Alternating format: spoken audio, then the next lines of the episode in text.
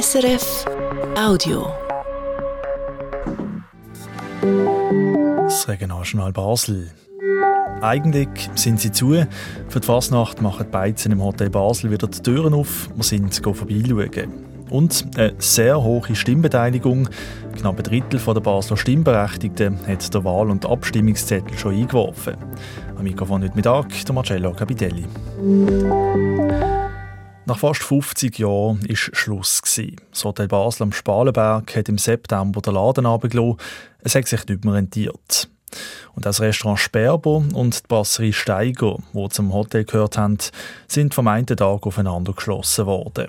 Ein Aufschrei hat das auch in der Fasnachtsszene ausgelöst. Ohne das große Haus, mit dem Geschehen, gab es eine Lücke. Für diese Fasnacht haben jetzt aber vier Gastronomen den Schlüssel für die beiden Beizen bekommen. Sie bieten Getränke und einfache Verpflegung an, das mit dem Beizennamen Hoba. Der Roger Lange ist schauen, wie die Zwischennutzung im Zentrum der Fasnacht funktioniert. Die ersten beiden Fasnachtstage sind schon vorbei. Bisher mildem Wetter sind viele Leute unterwegs. Auch unten im alten Hotel Basel hat es immer wieder eine Drucke gehabt. Der Jakob Ramp ist einer von diesen vier Temporärwirten in dieser Fasnachtsbeiz und sehr zufrieden. Sensationell. Sicher etwas so anstrengend, wie wir uns das alle vorgestellt haben, aber mega cool, mega toller Start. Wir sind sehr glücklich. Kosigen, aktive und wunderfitzige gleichermaßen. Und dann auch bleiben. Draussen eher ein bisschen äh, das jüngere, jüngere Publikum, aber drinnen und im Sperrbereich haben wir bis zum bis um 4 Uhr morgen offen gehabt mit Leuten, die Band gesungen haben. Das war wunderschön. Besonders berührt habe ich als Gastgeber aber die enorme Freude von vielen Fasnachtlerinnen und Fasnachtlern, dass ihr Stammplatz an den drei schönsten Tagen nicht abhanden gekommen sei. Vor allem am Sonntag, wo es noch ruhiger war, bist du eigentlich fast nicht zum Arbeiten gekommen, von lauter Dankbarkeit. Das habe ich wirklich noch nie erlebt, so etwas, dass Leute, einfach jede einzelne Person, die da reinkommt, nur noch endlos glücklich ist, dass da irgendetwas passiert, dass der Ecke hier am Rümlinsplatz nicht dunkel ist während der Fasnacht.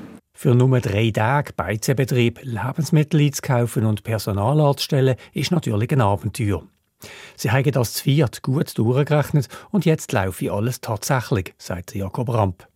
Das auch dank ihren Angestellten. Sie haben hier den Fachkräftemangel jedenfalls nicht gespürt, wie sonst immer.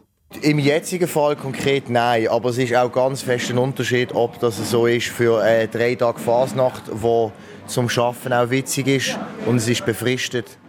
Heute ist der letzte Tag und dann ist es auch schon wieder vorbei. Im Moment sind natürlich positive Gefühle zuvorderst. Ich glaube, jetzt aktuell ist es Spaß am, Spaß an der Sache, Spaß am Projekt. Die Wehmut wird dann irgendwann in einer Woche kommen, wenn die letzten Rappen zusammengeputzt sind und die letzten Luftschlangen aus der Haare rausgefädelt sind. Wir sind alle mega happy zum da sein. Es ist anstrengend genug, dass noch kein Platz für Wehmut da ist. Und wir haben auch von Anfang an ganz klar gewusst, dass das ein kurzes Dreitagesprojekt wird. Nach dieser temporären Beiz im alten Hotel Basel kehren die vier Fasnachtsgastgeber wieder zurück zu einem eigenen Beizen- und Cateringbetrieb. So toll, dass jetzt die drei Tage lang sei, sagt Jakob Ramp, ein Restaurant muss ja das ganze Jahr über funktionieren. Einfach sei das hier nicht. Im Sperber würde ein Aussenplatz fehlen und neben der Brasserie wurde schon bald der ganze Rümmelinsplatz umgebaut. Der Roger Lange über die Zwischennutzung vom Hotel Basel. In eineinhalb Wochen sind Abstimmungen in der Schweiz und im Kanton Basel-Stadt auch noch die Ersatzwahlen für den Regierungsratssitz von Beat Jans. Wie die Staatskanzlei heute mitteilt, haben fast ein Drittel von allen Stimmberechtigten ihre Stimmzettel schon abgegeben. Das sind deutlich mehr wie in den letzten Jahren zu dem Zeitpunkt vor dem Abstimmungs- und Wahlsonntag. Jetzt sind es 31,2 Prozent. Zum Vergleich, bei den letzten Abstimmungen im November sind es 22,1 Prozent. Im Basler Präsidialdepartement ist es zu einer Datenpanne gekommen. Die Behörden haben die Namen von rund 30 Betroffenen von fürsorglichen Zwang Zwangsmaßnahmen veröffentlicht. Die Zeitung BZ hat darüber berichtet.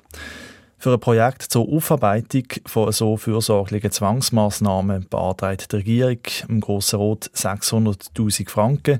Und im Bericht, der dazu veröffentlicht worden ist, ist ein 22-seitiger Anhang dran, wo eben Namen drin gestanden sind. Etwa sechs Tage lang ist das also online gewesen. Jetzt ist der Anhang vom Bericht wieder gelöscht. Und gestern Nachmittag um die halbe vier hat ein Lastwagen bei der Schwarzwaldbrücke die Tramleitung abgerissen. Das meldet die Basler Polizei. Beim Kreuzen der Tramgleis sechs Schutzgitter vom Anhänger an die Leitungen angekommen. Die Linie 3 war darum für mehrere Stunden unterbrochen. Gewesen. Verletzt hat sich niemand und auch der Alkoholtest beim Lastwagenfahrer sei negativ. Gewesen. In unserer Sendung heute zu oben tauchen wir nochmal ein in die Schnitzelbank von dieser Fasnacht. Und als kleiner Vorgeschmack hören wir schon jetzt eine Bank vom Tintenlimpli. Montagmorgen, Esther Keller nippt an ihrem Kaffee ein Kreuzi, zwei Sudoku und drei Apero, das schaffe ich. So denkt sie und tut zufrieden in ihr Gonfi-Schnittli bissen. Ich fühl mich heute so wunderbar, ich könnt grad Bäume ausrissen. Mehr Schnitzelbank von der Basler Fasnacht 2024, dann heute zu oben, um halb sechs auf SRF 1. Das war ein Podcast von SRF.